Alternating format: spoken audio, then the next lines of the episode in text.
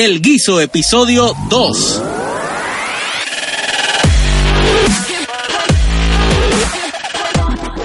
Ahora sí, Bien, por fin. gracias. No, primero que todo. loco. Gracias a ti por invitarme, mano. Eres el primer invitado de este podcast. Me alegro mucho. Este fui, eh, mucha gente no sabe, pero fui el primer invitado en Corto Boricua también, ¿sabes? Es una, esto es una tradición de compañero. Pero ¿por qué tú crees que ¿Por qué tú, tú crees que siempre contamos contigo? Esto me está esto Tanta eh a rayo. No, Se nos fue, se nos fue full. no puede ser. Se fue la luz, loco. Yo creo que no va a afectar nada, me chequear. No, no. Relax. Lo tiramos así. a ver cuántas luz tenemos para subir un poquito. Esto no puede ser. Está bien, está bien. Ok. Bueno, ahora sí. Ahora sí. Vamos a, a comenzar oficialmente con este episodio con mi gran amigo José Manuel Chelo. Gracias, otra vez. Ok, bueno. Gracias otra vez No, por estar pues, aquí. Gracias a ustedes, a ti, por invitarme, a ustedes y a la producción. No, la superproducción. la superproducción. Mira, este, ¿sabes cómo se llama el podcast? No, pero me alegra, me alegra saber que me entero ahora mismo eh, mientras lo estamos grabando. Cuéntame cómo Y, se y llama. es en serio. Este, el podcast se llama El Guiso. El guiso. ¿Por qué tú crees que se llama El Guiso? Ay, Dios mío, me siento como en la escuela cuando el profesor me preguntaba, eh, ¿cuál tú crees que... La raíz cuadrada de La ra- 16. Y yo, su- sudando, sudando. El guiso. ¿A qué te suena? ¿A qué te suena? Bueno, me suena, me suena a, ¿verdad? Por lo menos en el caso de nosotros, en el ambiente artístico, eso de estar buscando para atrás y para adelante y, y- y eso que le dicen, ¿verdad? Cuando uno consigue trabajo, cogí un guiso. Ok. No se le llama trabajo, le llaman guiso porque pues es de un mil en cien o, o es de vez en cuando. Me imagino que por ahí irá la línea, no Y- sé. Sí, de- definitivamente. Y usualmente nosotros que trabajamos o en el entretenimiento o en los medios o en el mundo artístico, creativo, no sé por qué siempre estamos buscando la forma de decir que estamos guisando. Totalmente, totalmente. Siempre estamos metidos en proyectos, aunque no sean, ¿verdad? Muy... Bueno, pero todos los proyectos son buenos después Sí, que sí. ya, después No, que ya cada que- persona en, en su ámbito personal piense Claro. que lo está llevando un paso más adelante, pues no importa el proyecto que tú cojas, pues el proyecto es bueno, ¿me entiendes? Eh, dentro del ambiente artístico también, que muchas cosas pasan. A veces nos dicen, eh, pero estás, lo estás cobrando. Esa es la primera parte. Usualmente como que estás cobrando por... Estás cobrando por el trabajo y tú sabes que a veces el, el currency, ¿verdad? O la paga o el valor que el trabajo tuyo tiene. No es monetario. No es monetario. Y todo depende de, claro, tú tienes que ser estratega cuando, cuan- en cualquier A la hora de aceptar o de hacer... o de hacer un a hacer un proyecto, claro está. En el ambiente artístico, claro, somos del ambiente artístico, so, en ese sentido vamos a hablar de nuestra experiencia, decirlo así. Pero este me imagino que en todas las profesiones debe ser similar. A veces hay ocasiones en las cuales tú tienes que Temporadas. dar de la primero, ¿verdad? Exacto, exacto. Eh, pero eh, sí, uno toma a veces decisiones que tu remuneración no necesariamente es monetaria. Y ahí es donde uno tiene que decidir. Estoy súper de acuerdo. Y, y precisamente este podcast es para eso, para traer diferentes puntos de vista y perspectivas de, primero, de amistades mías, Claro. que eh, para, para los que no sepan, Chelo y yo nos conocemos Desde que. Desde. ¿Cómo se dice? desde elemental, Desde la- literal, literal. desde la escuela. Y, y lo bueno es que tú has seguido por tu camino, o sea, haciendo tus Claro. cosas con tu enfoque, con tu norte. Yo he podido hacer lo que me gusta también y estamos aquí. Siempre es siempre manteniendo esa comunicación y No, esa y, y lo interesante es eso, que también mientras uno se va moviendo dentro de tu propio track, ¿verdad? Dentro de tu propio trayectoria, tú ves paralelos compañeros como tú y otros que siguen moviéndose y cuando se juntan a hablar se dan cuenta que las experiencias son similares y lo que se aprende son similares. El struggle es- So, es, es similar. similar. So que cuando empezamos a hablar, pues uno dice como que te entiendo totalmente, eso que a veces no, no tiene nada que ver con que si están haciendo lo mismo o no, es si están prestándole la misma atención a la situación en y, la que... y gracias por traer ese punto presentes. porque yo yo empecé este proyecto del podcast Mm. porque pensaba que pienso todavía que hace falta o sea se puede llenar ese espacio de que gente que trabaje en el entretenimiento en los medios en la clase artística que pueda identificarse con es con ese struggle, esa... Claro. Y no siempre es struggle, la gente, o sea, no nos queremos hacer las víctimas. No, porque no lo somos, porque si fuésemos, ya yo me hubiese retirado. Exacto, exacto. Pero sino como contar experiencias, contar cómo Totalmente. tú lo has logrado, cómo otras personas lo han logrado, porque aunque todavía pensemos que estamos en ese constante struggle o buscando guiso, este, realmente pues ya ah, tú has escalado algunas etapas y recientemente acabas de venir de Nepal, de estar haciendo lo que te gusta Exacto, en sí. otro país.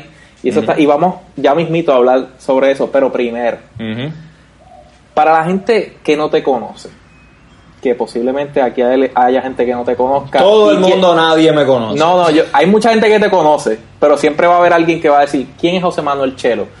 Yo puedo hablar sobre ti, o sea, sobre ti como persona, pero también como artista, ¿cómo tú te ves?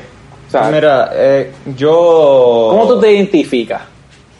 Es difícil, ¿verdad? Uno eh, con palabras expresarlo. Yo intento estar preparado para entrevistas como esta, para tener un speech o simplemente, ¿cómo se dice? Unos copy points de, Uno- de tu resumen. De, exacto, de quién soy y cómo explicárselo a la gente. Exacto. Si tú quieres que yo te diga literalmente yo como, como, como artista o la persona a quien decidí ser desde bien pequeño, como se lo hubiese dicho, como si te lo dijera yo de siete años. Ajá. Ok. ¿Qué tú quieres ser cuando, cuando tenga tantos años? Exactamente. Yo a ser quiero. grande. Exacto. Yo tengo siete años, tú me haces la misma pregunta, yo te voy a decir, yo quiero hacer películas como Jackie Chan.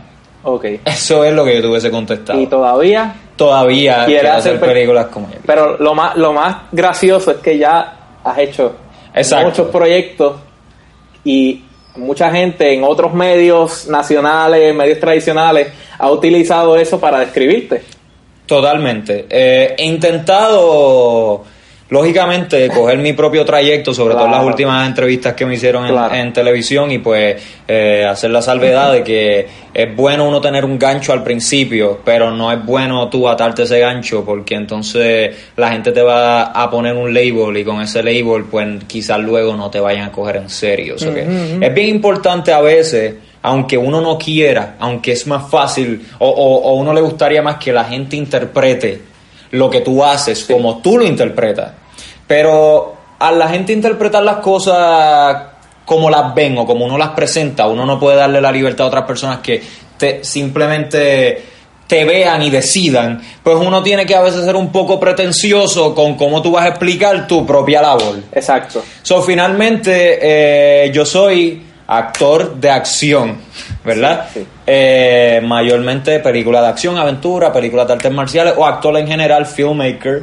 Pero Eh, te gusta mucho la comedia. me encanta la comedia, me encanta la acción. eh, a mí me gusta el cine en general. Yo creo que, in a nutshell, yo puedo decir que lo que yo soy es filmmaker. Eh, Estoy de acuerdo. es muy amplia o e- esa e- es- verdad ese término porque cineasta o verdad como como como se le dice eh, comúnmente aquí pero de qué entiendes qué es lo que hace pues mayormente especializado. En qué puede que películas de acción. ¿por qué? pienso que es un género ah, que me ha llamado mucho la atención que me divertía que me inspiró a cambiar a convertirme en la persona que soy hoy Um, y que tuvo mucho impacto en mí cuando yo era pequeño. Y por eso al final del día pues dije yo quiero hacer películas de acción. Que tengo intereses en otro género. Claro. tengo interés en otro género. Eh, pero por el momento para mí es bien importante que yo domine algo para moverme a hacer otra cosa. Yo creo que también eso de, pues tú dices filmmaker, pero a, a nosotros los seres humanos nos gusta como que poner categorías, nos gusta, eh, no sé si es para poder entenderlo mejor, Es para organizarnos, para porque por ejemplo, yo, yo, o sea, cuando yo estaba haciendo mi perfil de, de LinkedIn, por ejemplo, Ajá. yo digo, yo tengo que poner aquí lo que realmente yo soy, a lo que yo me dedico. Y entonces, pues, sí, yo soy DJ, pero yo me siento más como como un performer ¿me totalmente entiendes? Totalmente DJ puede ser muchas cosas puede ser poner música pero yo a mí lo que realmente me mueve es entretener. Exactamente. Ya sea poniendo música ya sea animando ya sea tirándome con el público o vengan para acá para la tarima o sea a- buscar la forma de que la pasen bien en ese rato. Y yo, yo creo que eso, yo creo que nuestra amistad se basa mucho en eso, en que tú buscas que lo que se haga a través del lente, lo que se haga a través de un libreto que tú escribas o de una o de una secuencia de acción que entretenga a la gente durante cuente una historia, claro, pero que eh, du- durante ese cuento pues la gente pase un buen rato, que se entretenga, que, que se distraiga o que se asuste o que, que cree una reacción. Total. Eh, yo pienso que, ¿verdad? La, la, la definición filosófica de quién yo soy es, o, o finalmente, ¿verdad? Lo que, lo que con tiempo me tomó a mí también aceptar que yo era, es que yo era artista, ¿ves? La palabra artista es, es De bien, nuevo, es pues bien, bien- amplia, es bien amplia, pero, o sea, eh, un artista para mí es esta persona que se conoce primeramente a sí mismo. Totalmente. Se tiene que conocer qué es lo que a mí me gusta, cuáles son mis colores, cuál es, cuál es mi ropa, cuál es mi música, cuáles son, qué, qué es, quién soy yo. Entonces se, pon- se, se pone en esta- Aceptarlo. lo acepta y dice cómo yo puedo expresarlo, cómo yo me pongo en postura de ahora de creador y cómo yo puedo enseñarle a la gente quién yo soy y hacer que de alguna forma se identifiquen con lo que tú haces.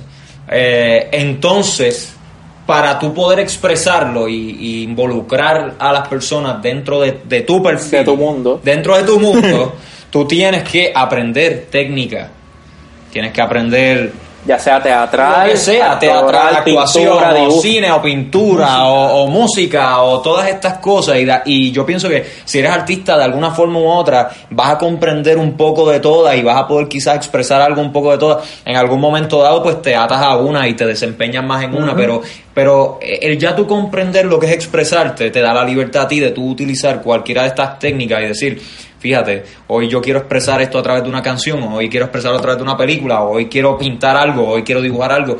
Tener todas esas variables disponibles para ti, para entonces tú poderlas usar para expresarte y para hacer que otra persona se identifique con. Entonces, tú me comentas la referencia de como si tuvieras siete años y me dices... ¿cuán- Exactamente. ¿cuándo, ¿Cuándo comenzó este proceso de conocerte, de, de, de aceptar cómo tú eres o qué tú querías? o ¿Cuándo comenzó eh, en ti cuán- esa inquietud? El, el primer episodio de este podcast, que es como un preámbulo, es el episodio 00. Dice, el título es Mi inquietud por hacer un podcast. Y yo más o menos explico eso mismo, quién yo soy y por qué yo quiero hacer esto y a dónde quiero llegar con el podcast. ¿Cómo empezó esa pasión, esa, Pues mira, esa inquietud? Bien, bien niño, eh, me encantaban las películas. Eh, mi abuelo siempre me ponía películas. Eh, y pues por alguna razón me identifiqué con, con las películas de acción porque inspiraban. Recuerdo que me encantaba ver Rocky cuando chiquito, una y otra vez, para atrás y para adelante, para atrás y para adelante. Y mientras estaba boxeando, yo me paraba enfrente del televisor y hacía lo mismo y cogía los puños y me caía. Y al final, él, ¿verdad? Se levantaba después de tanta pelea y tanta. Y, y, y tanta dificultad de, de- de la situación en la que estaba y el personaje salía airoso y, y lograba su cometido. Y yo creo que de alguna forma u otra, de, no de forma directa, porque en ese momento uno no está consciente para uno hacer un análisis de la película, oh, wow, no importa cuántos golpes cojas, levántate y vuelve y hazlo de nuevo. Tú no sabes.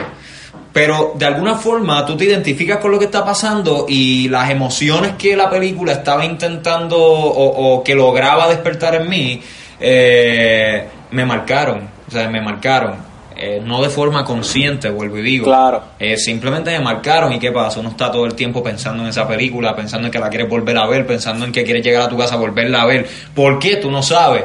Sí. Lo que sea que te está haciendo sentir es bueno, es positivo. No, ahora, ahora de adulto, ahora de Ahora adulto, tú, adulto- tú miras para atrás y, y todo hace sentido.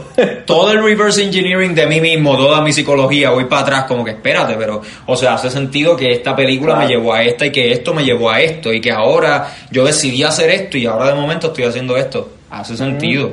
Pero es increíble cómo a veces eh, las emociones tuyas te están guiando, pero tú conscientemente no sabes hacia dónde vas. Sin embargo, debo agradecer que cuales sea que fueron mis influencias, me estaban llevando a un lifestyle que era relativamente eh, positivo, ¿ves?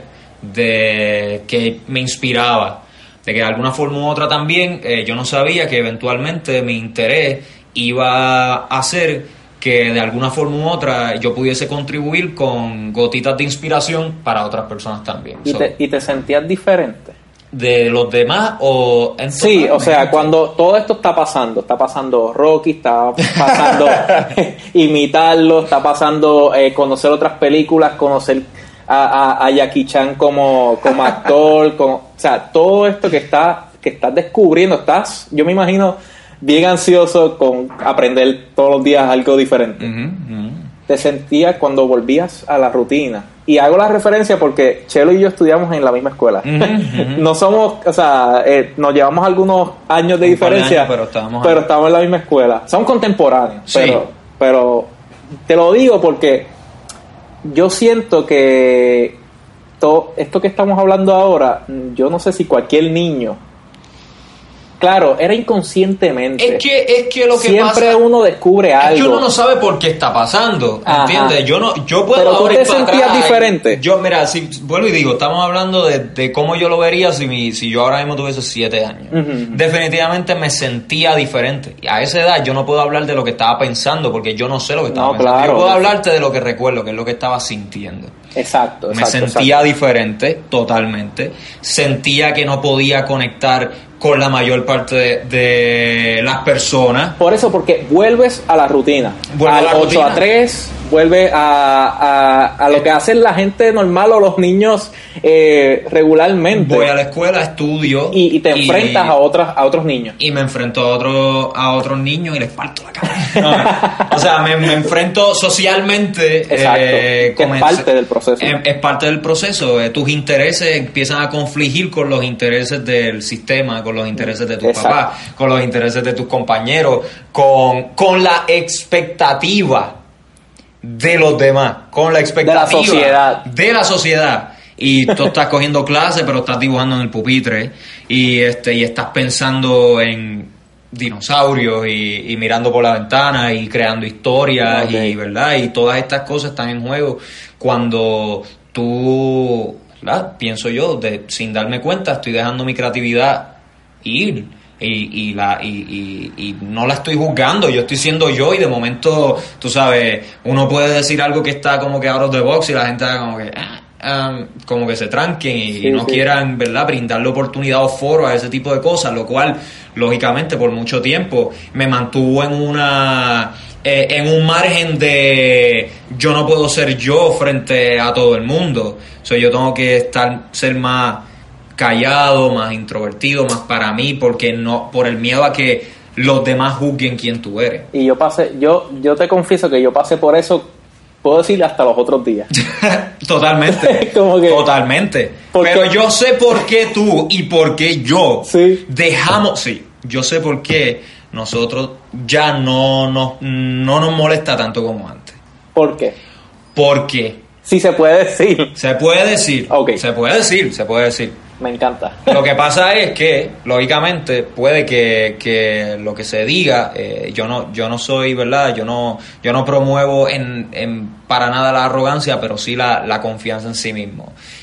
Y por mi parte, yo sé que igual Sergio, porque lo conozco, Sí, sí. eh, hemos sido personas que por más que logramos cosas, siempre pensamos que podemos hacer más y no estamos satisfechos Sí, con sí. nosotros mismos y no sentimos que todavía llegamos y no sentimos que... Y, y es cierto, en ocasiones, aunque da lástima, porque también da, da lástima de mí pensar en este momento, es que tuvo que ocurrir un evento o varios eventos recurrentes que validaran que lo que yo estaba haciendo Literal. tenía sentido. Exacto. Y no era que yo era un loco. Sí, es como que, ok, nadie me la está dando. Nadie me la está dando. Y, y eso, claro, esto es el ego de nosotros Es hablando. el ego hablando, porque, el ego. porque a, a todas estas, totalmente, o sea, Sí, sí. es uno mismo en este conflicto de, ah, no soy suficiente, ah, esto, lo otro, ¿cuándo es? ¿Cuándo es? Entonces, Pero no- lo que a mí me llama la atención, digo, y aquí estamos bien deep, porque en, en el proceso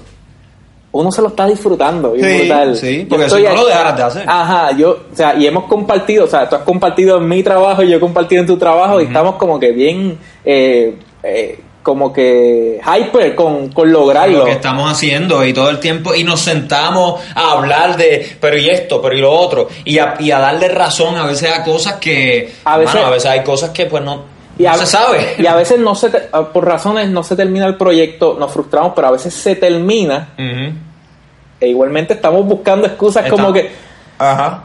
¿y, ¿y qué pasó con este video? ¿O qué pasó con esta canción? ¿O qué pasó con este barrio? ¿Qué pasó con esta película? ¿Qué? O sea, y uno busca 20 excusas y, y precisamente el, es- esto surge, este podcast surge precisamente por una, por querer hacer, por, por querer aportar algo Claro, más claro. y, y poder este, brindarle otra perspectiva de nosotros.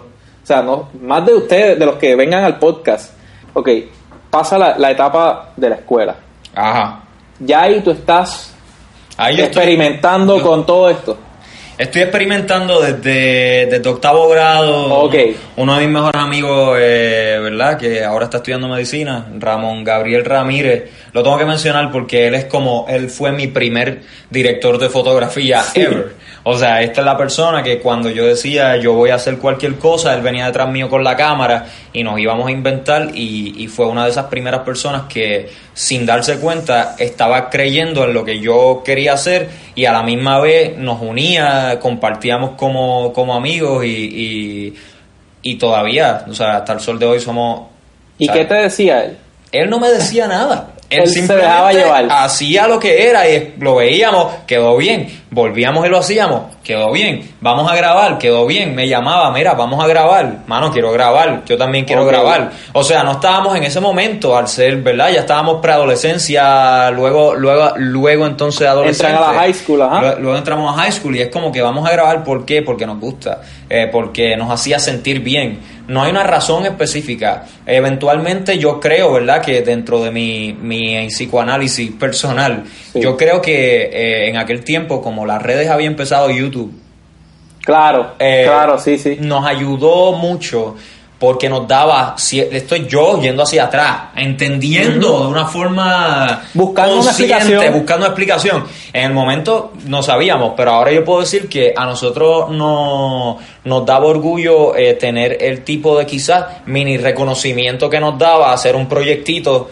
ponerlo en internet, enviárselo a la gente y escuchar el feedback. Porque para mucha gente YouTube significó, o todavía lo es, una pantalla. Es una ventana de Es otro medio, Es una ventana pero de al principio era bien innovador. Era bien innovador. Ahora mucha gente lo usa, Ajá. pero, pero antes, o sea, antes era como, wow, yo puedo poner cosas aquí, la gente las ve. Y la gente y lo puedes compartir con tu familia de Estados Unidos. Exacto. Ellos pueden enviarlo aquí. No tienen que venir acá a no Puerto Rico a verlo. acá, no tengo que sentarlos en una sala de mi casa para que lo vean, de donde sea que estén, ellos pueden Sí. accesarlo. Eso, eso, by the way, eso pasó alguna, alguna vez que eh, tú grabaste algo y sentaste a un par de personas a verlo en la sala de tu casa. Eh, probablemente Amistades. amistades definitivamente. Sí. Este, y a mí me gustaba cada vez que yo tenía un video hecho o algo, yo prefería que, mira, ya esto está hecho, ven para que lo veas antes de postearlo. Eso que siempre en mi cuarto veníamos y nos sentábamos en la computadora y empezábamos a verlo todo. Yo creo que debe editar esto, quitar esto. Era divertido, mano. O sea, era, era, nos conectaba, nos conectaba como amigos, nos conectaba. Y eso para mí tenía aún, aún mucho más valor. Porque lo que estábamos haciendo era creativo. Eh, no nos juzgaba en el momento, no era como, ¿verdad? Cada cual con lo suyo, pero eh, todo lo que era para mí eh, institucional Sí. me juzgaba al momento Y, y esto y no me gustaba, ¿entiendes? Como yo hago algo y al momento alguien te está diciendo esto está mal, esto está bien, esto está mal, esto está bien, esto no, esto no lo hacía y era como, lo hicimos bien, nadie nos va a decir nada, vamos a hacerlo de nuevo, so, y- era li- y libertad. eso que, que mencionas me recuerda, digo, yo he tenido la oportunidad de trabajar para empresas, Ajá. que lo mencioné, lo he mencionado en, en el primer episodio del podcast, bueno, en el preámbulo del podcast, que pues mucha gente no sabe que yo trabajo en, en edición y he tenido la oportunidad de trabajar para empresas. Y a veces, sí, o sea, algunos entienden el proceso creativo y dan libertad. Pero, ¿cómo te explico? La, la crítica la hacen. No tiene nada que ver con lo creativo, es lo que quiero decir. Totalmente, totalmente. Eh, va más con el medio. Y Pero eso, es que- eso es parte de editar para una empresa grande porque pues por eso eso es un medio tradicional y, ¿verdad? y tiene unas formas de hacerse. Y esto lo estoy atando con YouTube porque YouTube permitió a muchas personas como tú a presentar un, un- un material completamente de tu creatividad. Exacto. Sin límite. Bueno, al principio había un límite de tiempo, yo creo que 10 minutos, ¿verdad? Creo que era. No. YouTube antes yo creo que no permitía 10 minutos. Yo creo que era muchísimo menos que Sí. eso. Yo tengo que averiguar, debe estar en Google. Lo averiguamos y lo posteamos por ahí para que la gente Sí, vea. Pero lo era a poner en las menos. notas, Era mucho menos que eso. Este. Pero lo que voy es que al YouTube presenta una oportunidad de tú hacer tu proyecto, publicarlo, compartirlo y no estás bajo el No, tú no tienes. Tú haces lo que tú quieras. y entonces traes a tus amigos, te presentan otro punto de vista, ellos no están que, que yo lo dije y yo, o sea, yo a cada rato lo hago con mis proyectos. Mira, ¿qué tú crees de esto? ¿Qué tú crees de esto? Y, y busco opiniones de gente que no trabaja en esto para Claro. ver, porque a veces nos encerramos, Nos encerramos. a editar, nos Sí. encerramos a escribir, nos encerramos a hacer cualquier producción y... Pero mira, yo te voy a decir la verdad. Yo pienso que en nuestra vida cotidiana nosotros tenemos muchas reglas. Reglas sociales que hay que seguir. Yo soy una persona en ese sentido muy respetuosa, ¿entiendes? Sí, sí, sí. Pero hay algo que dentro de este mundo creativo a mí me llama y es que yo puedo hacer lo que yo quiera. Y eso, eh, eso me hace sentir bien porque yo pienso que todos de alguna forma u otra queremos sentirnos libres. Y esto que hacemos, por lo menos en el caso mío del cine, me da a mí la libertad de yo decir, yo puedo hacer lo que sea. Cuando no esté haciendo esto, yo no puedo hacer lo que sea. Yo no puedo, eh, ¿sabes? No seguir las reglas. En mi vida cotidiana tengo que seguir reglas, tengo que respetar a los demás, tengo que entender que cada persona es un mundo aparte, tengo que, que adjuntarme y saber cómo voy a vivir con eso. Pero acá, no. Exacto. No, y, y mira esto que estamos haciendo. Esto no lo podemos hacer en un programa de radio normal. Total. Y, o sea, precisamente ahora no hay excusas, mi gente. Yo pienso que la tecnología está mucho más cheap. O sea, con un teléfono tú puedes hacer grandes cosas. Eh, ahora mismo estamos grabando, mi- miren con lo que estamos grabando, y, y- y es más orgánico. Y yo creo que eh, nosotros, por lo menos el- el- nuestra generación, vivió esa etapa de cambios. Eh, Claro. porque ya los que están naciendo ahora ya nacieron con YouTube, ya nacieron con, con- Y nosotros vimos esa magia de, ah, wow, yo puedo Mira subir esto aquí, ahora". yo puedo hacer mi programa de radio mi podcast, que, que esto, esto sigue siendo radio on demand Right. y lo puedes accesar cuando tú quieras. Este, volviendo a tu carrera, Ajá. te gradúas Me graduó. de, de cuarto año, sigues haciendo tus proyectos, te des- decides estudiar, ¿no? Eso es correcto.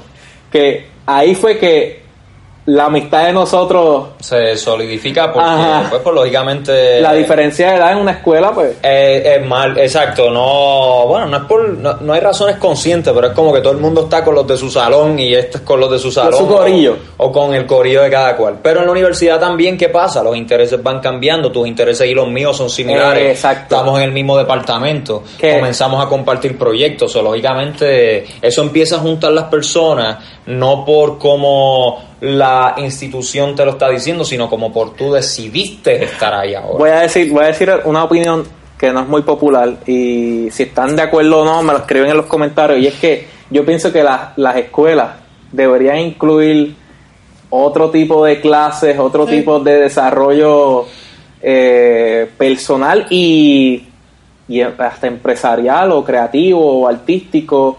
Y sí, las matemáticas son súper buenas, son necesarias, la ciencia es necesaria, pero también, o sea, no limitarlo a eso es lo que quiero decir Eh, sí, totalmente. De hecho, que, que podamos descubrir como niños, mira, esto me- lo intenté, no me gustó. no me gustó. Pa- pues entonces el semestre que viene volvió la luz. el semestre que viene voy a intentar, en vez de música, voy a intentar dibujo. O- pero a veces hay escuelas que lo imponen.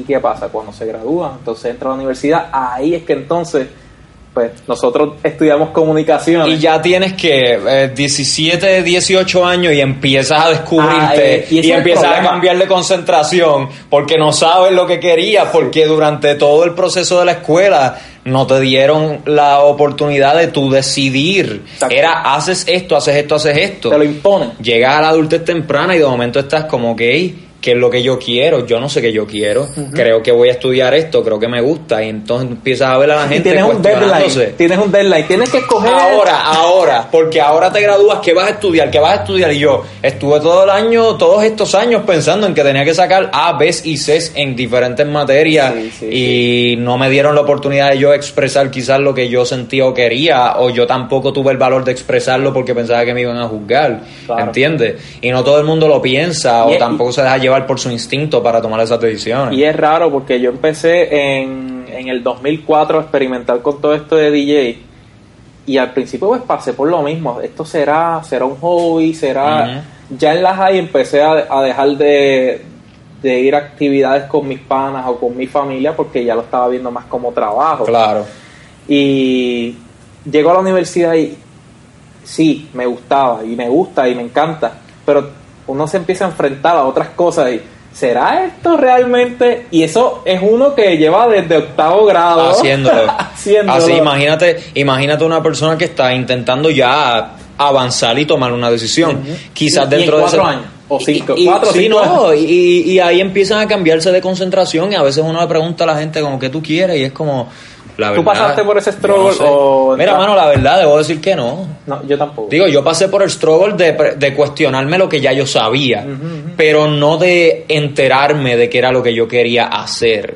Claro, está, uno, yo no- no es que yo, uno no es inflexible porque ninguna decisión es definitiva y la vida va cambiando, responsabilidades van cambiando, la vida de uno va tomando giros y de acuerdo a esos giros tú tienes que readaptarte, decidir si lo que tú estás haciendo está, está ayudándote a coexistir con el mundo real o si tienes que coger tus sueños, ponerlos a un lado y entonces pues integrarte un poco porque también tiene que, también pasa, pasa y lo he hecho Eh, y pues Yo sé que sí, yo sé que sí. no, no es que me encante, pero Y hablando de... de hay que comprometer a veces. hablando de, de tomar esa decisión, que yo creo que mucha gente que está escuchando este podcast puede estar pasando por eso ahora mismo.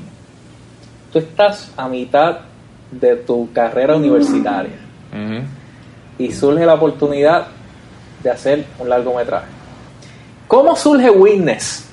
¿Cómo, cómo yo creo que más allá de la película es más interesante cómo surgió Witness y a la gente le va, le, le va a encantar saber tú estás en universidad, estás haciendo lo que te gusta, igual que lo hacías en la escuela, claro, ya con un nivel de experiencia, estás probando con otras cámaras, estás probando con, con otros props, conociendo gente, por lo mismo está los intereses, los gustos de la... O sea, hay gente que, que se dedica a eso y ya estás conociendo. ¿Cómo surge Witness?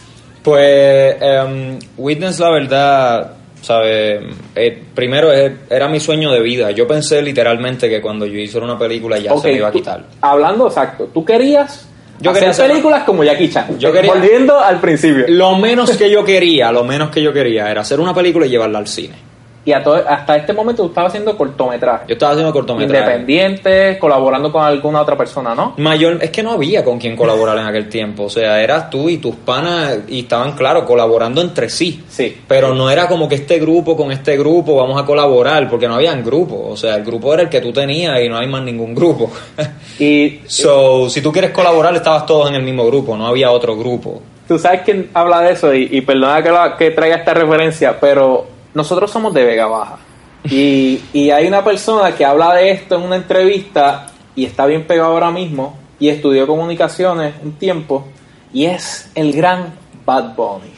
Y Bad Bunny es de Vega Baja también, pero uh, fuera de, de todo el vacilón y todo el relajo, este, Bad Bunny menciona, eh, mira, era un poco difícil porque yo soy de Vega Baja y la realidad es que en Vega Baja no, no está pasando muchas cosas. Y quizás que un, que un chamaco como tú estuviera haciendo cortometrajes de acción en Vega Baja es algo bien. DJ hay más, o sea, yo reconozco hay más DJ en Vega Baja y los pueblos limítrofes, pero que una persona esté realizando secuencias de acción, peleas, cortometrajes, contando una historia, grabando, yendo a sitios, a, a, a locations a verlo, a lo mismo. Era diferente a lo que estaba pasando en Vega Baja. Claro. Y entonces, perdona que te haya interrumpido. No, no, no. Este, estabas, estabas haciendo los- tu- tus cortometrajes eh, y surge la oportunidad. Eh, precisamente era otro cortometraje lo que. Hicimos un cortometraje. ¿verdad? Y después de ese cortometraje nos gustó mucho el resultado. Eh, porque estábamos trabajando en ese momento, sí, este, nos unimos a un grupo eh, que estaba grabando eh, paquetes y contenidos para Marcano. Ok. Y en ese grupo estaba Andrés Ramírez, eh, que es el director de, de Witness, el corto, y Witness, la película también, quien en aquel momento era la persona que le creaba el contenido a los programas de Héctor Marcano. Eh, un animador súper reconocido en Puerto sí, Rico. me- me- no, bueno, la verdad es que quizás ahora, a- quizás ahora hay mucha gente que no, no se acuerda de él, de- sobre todo jóvenes. Sí. Pero, o sea, Marcano, todo el mundo sabe quién para era 80 Marcano. Show, eh, todo eso. Todo el era- mundo sabía quién era Marcano. Exacto. Se, se supone que todo el mundo sepa quién era Marcano. De hecho, Tremendo sí, productor. Tremendo productor. Y si, y si estudias comunicaciones, supone que sepas quién es. Eh, digo, si no sabes, pues te estás enterando. De igual forma, este, estábamos, él estaba haciendo paquetes para, para el programa y pues yo tenía una inquietud de trabajar con él porque había visto otros de sus trabajos de cine. Ok. Y yo dije, mano, yo sé que con el, con, con, con nuestro, nuestro ámbito físico, mezclándolo con su perspectiva, algo puede salir de aquí y puede mejorar quizás lo que yo había hecho hasta el momento. Y e- e- era una buena mezcla. Me siento con él, él me dice, sí, quiero trabajar contigo y empezamos a trabajar gratis. De nuevo, tu inquietud era lograrlo. Mi inquietud era llegar y, eh, y, y sí, eso, eso era, eso era. Sí, sí. Eh, y, y poco a poco pues estábamos, ¿verdad? Creciendo, poco a poco estábamos entendiendo y poco a poco estábamos mezclándonos con, con, con gente.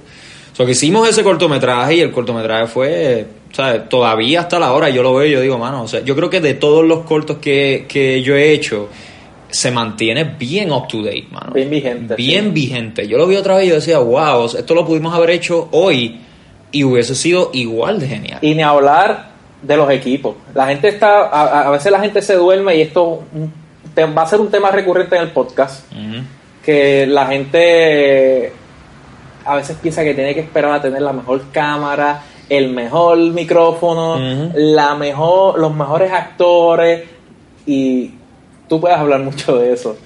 La verdad es que pues si es por si es si es por esperar a que esas cosas pasen, pues probablemente vas a hacer vaya- nada. no vas a hacer nada porque, para la matemática mía es Perdona. la matemática mía Sí, es sí, que sí. uno tiene que probarse primero y luego entonces uno va escalando, pero tú no puedes ya llegar al otro lado y pretender que eres Spielberg eh, si todavía no has pasado por un proceso.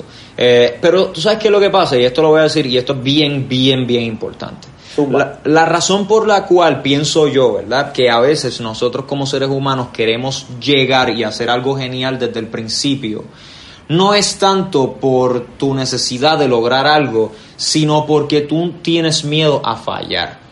Claro, Cuando, el, cuando en el principio... todavía, yo todavía a veces yo digo, esto eh, lo estaré haciendo bien. Lo estará haciendo bien, lo estaré haciendo mal. ¿Qué va a pensar la gente? No, hay gente que yo escucho. Hicimos un cortometraje, pero el director o alguien no lo quiere sacar. ¿Por qué? Porque no le gustó.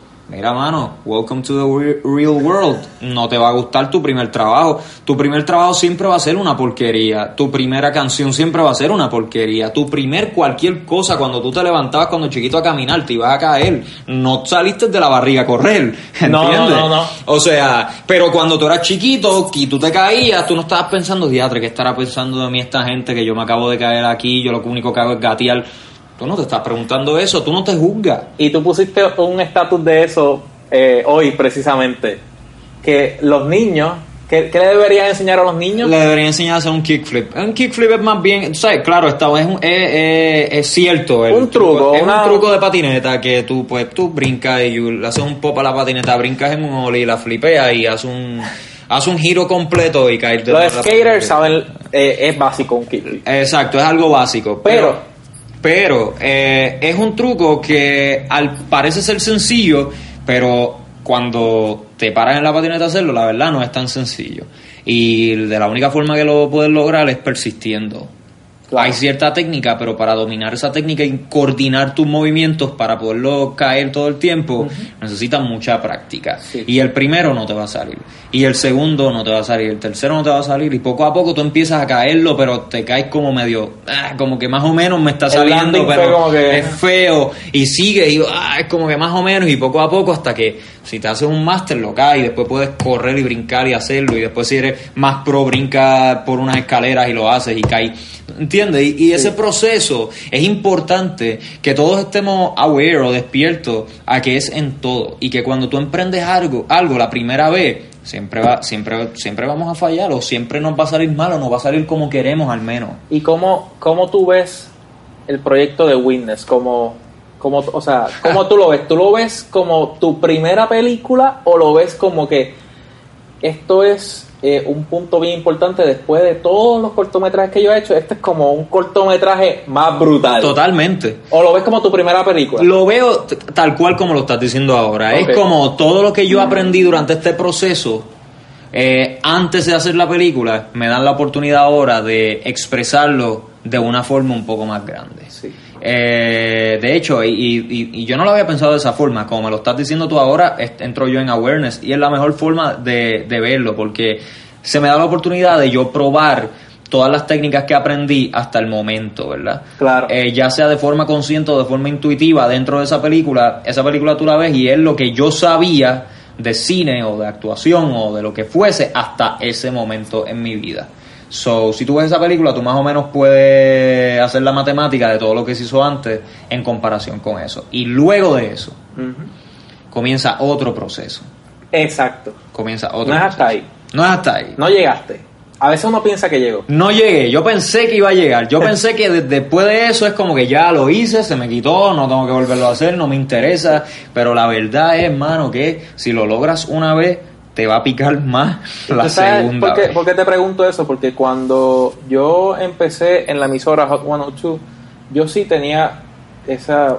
es- Yo quería llegar a Hot 102. Ujú, ujú, me y, mi pri- y mi primera intervención en Hot 102, o es mi primer turno en Hot 102, yo tengo grabado algunas, algunas partes.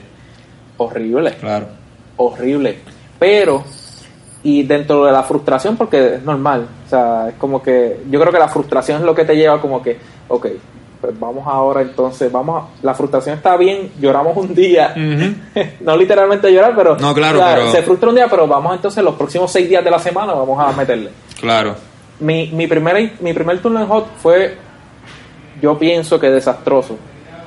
Este, pero era todo lo que yo había hecho anteriormente. Lo vi como que yo empecé en esta emisora M, yo empecé, yo seguí moviéndome a este, yo logré hacer, Claro. eh, trabajar en este otro medio, yo y todo ese conjunto de experiencias me llevaron hasta aquí. Ujú. Claro, no llegué, o sea, yo pienso que todavía uno, la gente puede pensar, ya llegaste a Ujú. ya llegaste a donde querías estar. Sí, de afuera se ve de esa forma. Ajá, pero entonces todos los días hay que meterle más, yo pienso, o sea, a, a veces yo llego a casa y yo, el turno de hoy estuvo flojito. Estuvo flojo. Mañana tengo que Hay meterle más. Y, y, y yo pienso que, que de momento pasa eso con la película, que llegaste a un largometraje y, by the way, no hemos hecho esta aclaración, fuiste el protagonista, que también eso tiene cierto significado para tu sueño, que, del que estábamos hablando cuando tenías siete años. Tenía, tiene mucho significado todavía, y, pero no es simplemente tu primera película. Sí hay cosas que mejorar, yo pienso, pero el proceso que tuvo que pasar desde octavo grado hasta... ¿Estabas en segundo o tercer año de universidad? Eh, cuando yo hice la película, yo estaba creo que en segundo año de universidad. Ok, sale la película. Eh, ¿Cómo fue esa experiencia?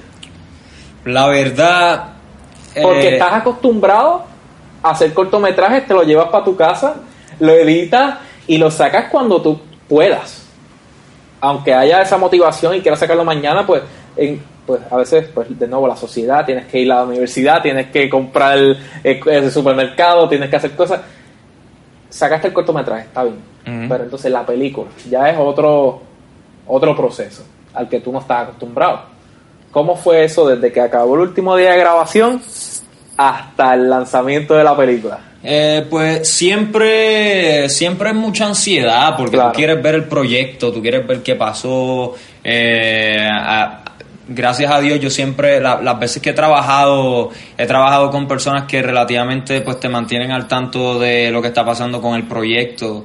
Eh, están tan, ¿verdad? Entusiasmados con lo que se está haciendo que te quieren enseñar escenas, el director quiere enseñarte escenas, mira lo que edité, mira ya tengo esto.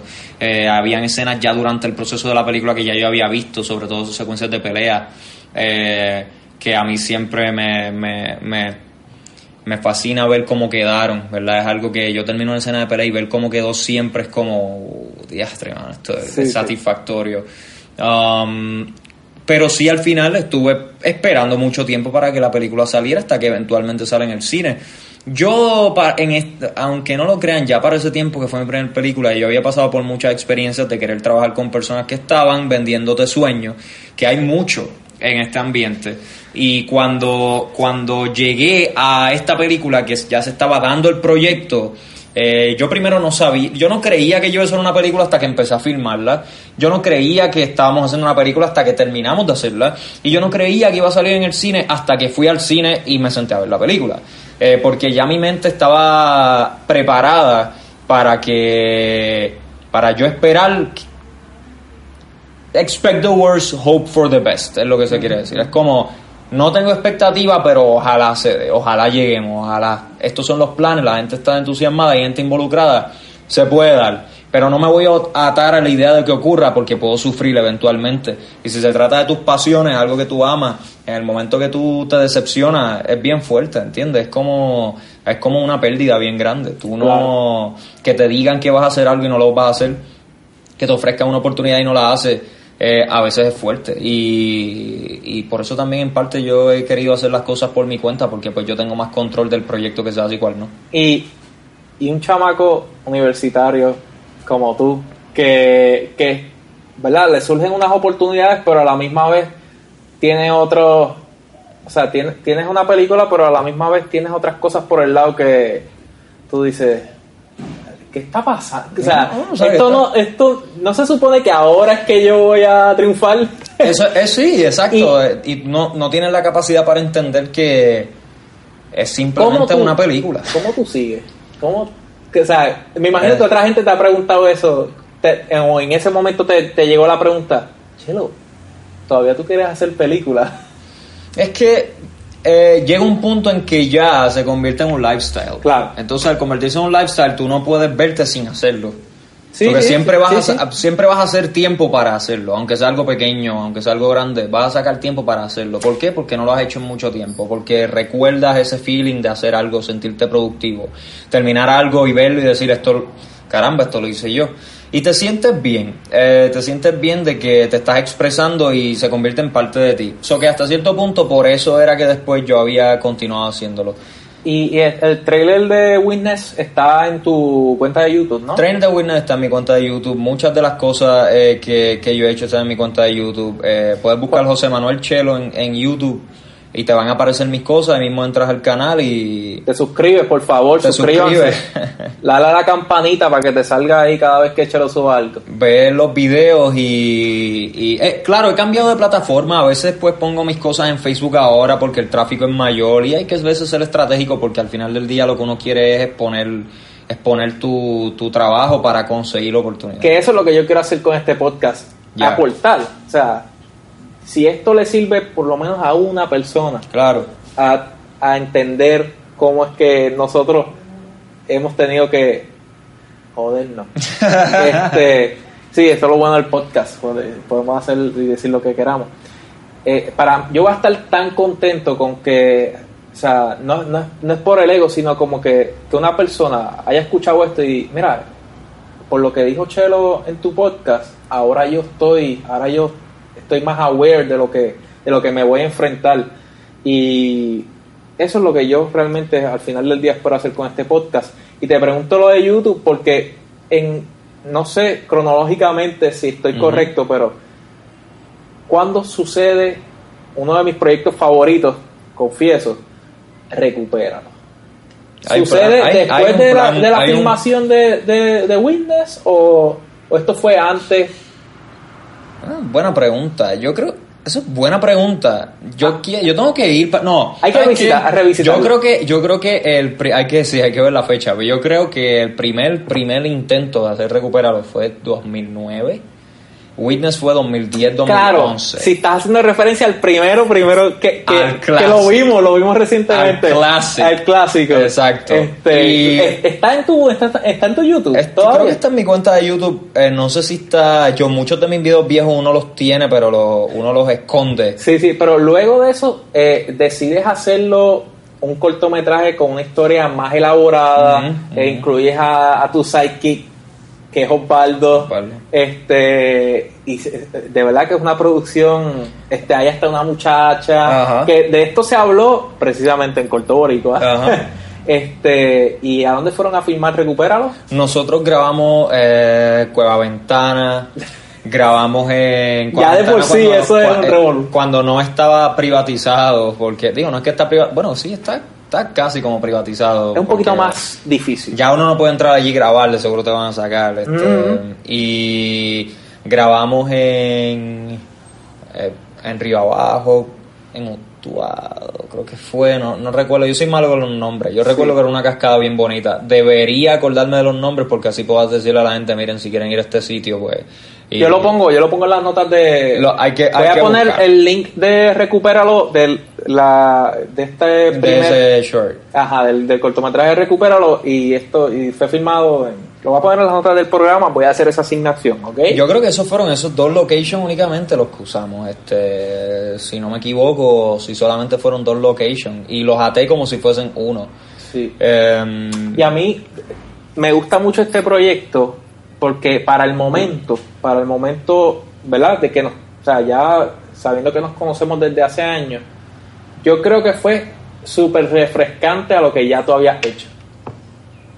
Y la integración de, de Osvaldo, que también lo conozco desde hace muchos años, fue un toque de comedia. O sea, ahí, ahí fue que yo pude ver realmente esa. Cuando, cuando se cruzaron la comedia y la acción. claro. Y eso es lo que tú estabas buscando. Totalmente, o sea, de hecho, yo quería yo quería que Recupéralo fuese un algo era comedia, pero era también una comedia familiar. Eh, algo que o sea, que fuese, ¿verdad? Lógicamente no no no puedo compararlo porque esto es pues es el entretenimiento, este tipo de entretenimiento pues es de super calidad, pero era algo como tú sentarte a ver el Chavo del Ocho o ver el Chapulín Colorado. Eh, pero lógicamente con la acción Y, a- eh, y había una los elementos del sombrero. los- esas- esas cosas le dieron forma a recuperarlo. Son trademarks, ¿entiendes? Running jokes o detalles Sí. para tú recordarlo, para tú saber, ¿entiendes? Sí, ahí tú Y- estabas en la universidad, ya todavía conocido eh, cómo es el, el- el proceso del cine, este y, y ya estabas buscando un poco más, o sea, llevarlo a otro nivel tus cortometrajes. Totalmente, totalmente. Y, y para mí ese proyecto todavía tiene mucho valor. Eh, tengo algo que quiero hacer ahora con él que está bien heavy, está bien heavy. Eh, porque re- es cierto lo que tú dices, o sea, recuperarlo fue ese punto en el cual yo dije, tengo que llevar esto a otro nivel. So, yo creo que la razón por la cual quiero hacer otro ahora es porque precisamente quiero llevar todo a otro nivel. Exacto. Eh, Esa insatisfacción de la que estábamos hablando fuera de cámara, que nosotros nunca. todavía y, y tengo muchas ideas, o sea, hay Sí, cosas sí. que quiero hacer ahora que son, o sea, yo he grabado muchas peleas, ¿verdad? Y todas las peleas pues se recuestan, o sea, todos mis cortos se recuestan de ese tipo de acción, ¿verdad? Gente peleando. Eh, aunque en Recupéralo sí se veía este, esta, eh, ¿verdad? Eh, Esta, eh, el aditivo, decirlo así, de, de aventura, de la cascada, de brincar, esto, lo otro. Pues eso mismo llevarlo a, a otro nivel. Sí. ¿Sabes? Quiero, quiero hacer, qué sé yo, una persecución en motora, o quiero hacer este algo con carro, o quiero este guiar en un jet ski, entonces llegar, entonces pelear. Entonces, eh, eh, es esto, esa es la dirección que me estoy yendo ahora, que requiere un poco más de producción, que requiere mucho más de coordinación. que requiere aprender destrezas nuevas, que requiere ayuda de otra gente que tengan destrezas que yo no tengo. Y, y esa era mi próxima, o sea, llevando todo esto de recupéralo, estás haciendo cosas diferentes y mencionas llevarlo, digo, mencionamos llevarlo a otro nivel. Mm. ¿Tú piensas que llevar las cosas a otro nivel, ese escalón que, ¿verdad? Partiendo de que ya esta etapa la cerramos, cerramos Ujú. recupéralo y queremos llevar, hacer otra cosa, llevarlo a otro nivel. Eso incluye dejarse llevar.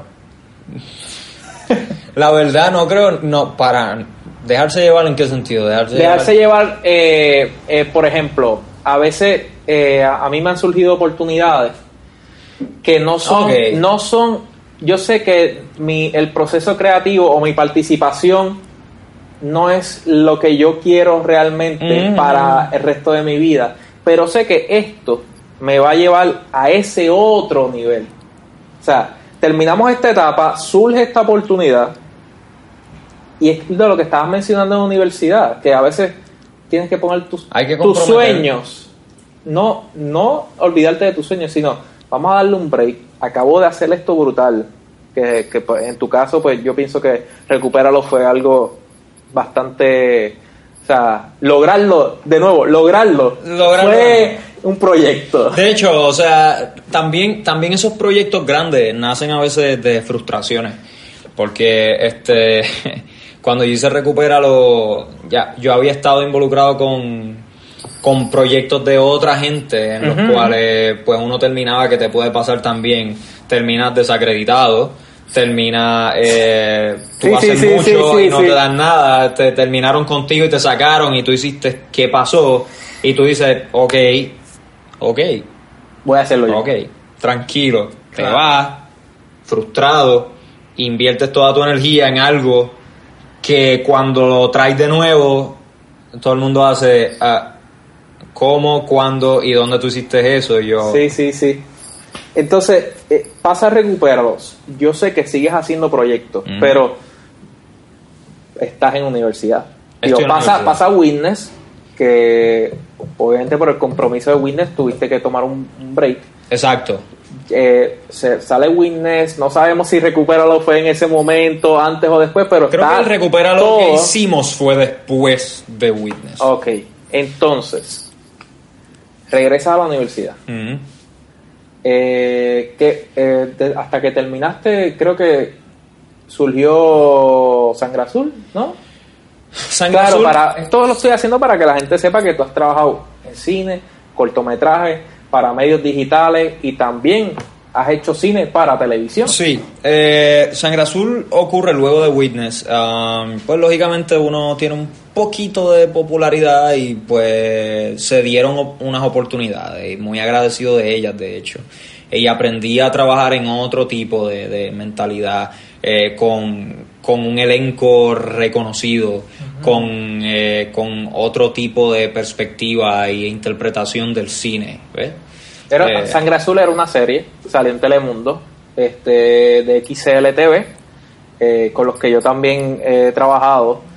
Y ahí estaba Jorge Luis Ramos, Molusco, eh, Israel, Israel Lugo, eh, Alexandra Malagón. Alexandra Malagón. Lucien Hernández, estaba, Sí, sí, estaba era todo un el mundo, bien estaba variado. Segarra, estaba todo el mundo hecho. Dirigido Y- por nada más y nada menos que Vicente gran- Castro. gran Vicente Castro. que me prácticamente pues me llamaron y me dijeron, mira, tú quieres protagonizar la serie y yo estoy como que... Ok. Este, Fue diferente a Witness. Totalmente diferente a Witness. O sea, eh, eh, es otra cosa. Y, y tú también, sabes, tu forma de interpretar el arte es muy particular, es bien individual. Y tú llegas a este lugar donde quien está interpretando no eres tú, es otra persona. Y tú eres el actor, tú vas allí a seguir instrucciones. Y en ese sentido fue chocante para mí porque eh, pues ese no es el tipo de actuación que yo conocía, aunque muchas personas van a decir, pero eso es que lo, eso es lo que los actores hacen, van y siguen direcciones, bla, bla, bla. Eh, lo que pasa es que, pues, hermano, hay excepciones. Claro, claro. Hay diferentes, la, la experiencia de los demás, no importa si es tu mismo campo, no necesariamente es la misma tuya. Sí. Y en el caso mío, mi experiencia fue un poco diferente porque para yo ser actor tuve que aprender a ser director primero. Puedo, Eh, puedo, puedo verlo. Sí. Y, y fue porque yo quería actuar y quería quizás interpretar papeles que ya yo tenía predeterminados. Sí, cuando tú hacías un cortometraje, ya tú escribiste ese personaje para ti o para Opaldo o para Totalmente. nuestras ami- amistades. Totalmente, porque, o sea, Claro, eso pasa mucho a la hora de escribir y yo sé, como he, tra- eh, eh, he trabajado con Vicente, yo sé que Vicente a veces eh, Sí, lo hace también. eso. Mira, yo creo que la mejor persona para hacer este papel es, y lo escribe, lo desarrolla pensando en eso. para alguien. No, y es totalmente entendido, ¿eh? Eh, cuando yo entré a hacer Sangre Azul eh, fue otra experiencia, sobre todo porque pues eh, yo, pues no, lo, mi- mis cue moments y mi, y, y ¿cómo se dice? Mis, mis punch, en vez de punchlines eran como los punch shots. Ajá, que es donde yo voy a mirar, dónde me voy a virar, dónde voy a hacer este gesto, dónde yo voy a, a enfatizar. No los tengo. No los tengo porque no me los van a dar. Sí, sí, ¿Entiendes? Si si este es mi proyecto y yo voy a grabar algo y en este momento tú me dices algo y yo miro, ese es mi punch shot, yo lo voy a coger de aquí con un lente específico, ¿para qué? De enfatizar mi personaje, enfatizar Acá la línea. solamente. Acá yo estoy Preocúpate actuando. por actuar, no, está, no tienes control de la cámara. No tengo control de la cámara, entonces pues a veces me dicen tienes que pelear, entonces lógicamente también me encuentro con actores que no tienen mucha experiencia en lo que es screen fighting, entonces empiezan a decirte como que dame duro, dame de verdad, y yo le digo, mira, o sea, no tengo que darte de verdad, solamente tenemos que reajustarnos, rebloquear para la cámara. Eh, tuve que aprender, algo que yo aprendí en Sangre Azul fue que a veces cuando, si la cámara está en un lugar y ahí me dicen coordina una pelea, yo tengo que entonces bloquear los actores, pero yo no puedo cambiar el tiro. Sí, sí, sí. Antes sí. era, pero es que si el tiro no es, no funciona. Entonces yo tuve que aprender a, a bloquear yo. Es como, ok, la cámara está allá, pues el golpe se va a ver de acá. La cámara está acá, pues la patada se va a ver de acá. So, yo empiezo a adaptarme. Eso fue algo bien importante que yo aprendí con Vicente. A adaptarme a, a, Al a- environment, a, a- lo que ocurre. Ajá, sí. adaptarme al director, adaptarme a la situación, adaptarme al budget, adaptarme al tiempo. Eso es otra. Eso es difícil. Una pelea, quiero tres minutos de pelea, tienes dos horas. O sea, tres minutos de pelea. Para que te- la gente tenga una idea, cuando tú, ahora mi- eh, vamos, precisamente, tú estás planificando una pelea Ahora mismo, sí. que es para tu, eh, para el proyecto que estás, que estás haciendo. Es como mi proyecto más grande ever, eh, Sí. que se llama, es el proyecto más sí, grande. yo creo que sí, yo estoy de acuerdo. Totalmente, es mi proyecto más grande ever, que se llama The Man from Kathmandu, El Hombre de Kathmandu, que es una película que recién... eh, Que vamos a hablar de eso ahora. Fuiste a. Nepal a grabar una película y hay unas cosas que todavía hay que filmar y estás planificando una pelea que Estoy hay que filmar. una, estoy planeando una pelea que debe durar aproximadamente tres minutos. Ok. Y este nos va a tomar por ¿Cuánto te toma eh, desde el proceso de lo que, lo que, porque estás haciendo una pelea para una película que ya, Exacto. o sea, te pidieron una pelea, Ajá. Vas a hacer la, vas a, a- desde el momento que te piden la pelea hasta que la vas a filmar. ¿Cuánto dura ese proceso de eh, crearla, ensayarla, bloquearla y todos los términos de, de cámara y, y de, de actuación y de secuencia de acción que, que, que podamos usar? ¿Cuánto toma ese proceso pregrabación? Todo depende de la duración de la pelea y también el brainstorming process. A veces uno puede estar en un sitio y no saber qué es lo que vas a hacer. Pero regularmente una pelea de dos, tres minutos puede durar en montar, en crear, como de cuatro a seis días. Eso es de crearla. Sí, sí, sí. Eh, luego de que ya la tienes creada, que es revolver a grabarla para el propósito de la película, te puede tomar aproximadamente un poco menos que eso. Claro. Tres días, máximo cuatro días. Y si Eh, estás trabajando con gente que... y si estás trabajando con personas que no comprenden ese proceso, van a estar todo el día filmando el drama y cuando quede media hora de luz te van a decir, bueno, La pelea. rapidito la pelea, por favor. Y es como, no. De hecho, Sí, es un poco pero es que- sí, pero es tan eye-opening la experiencia que yo tuve ahora, porque yo estuve trabajando con gente en Asia. La gente allá comprende la acción, la comprenden.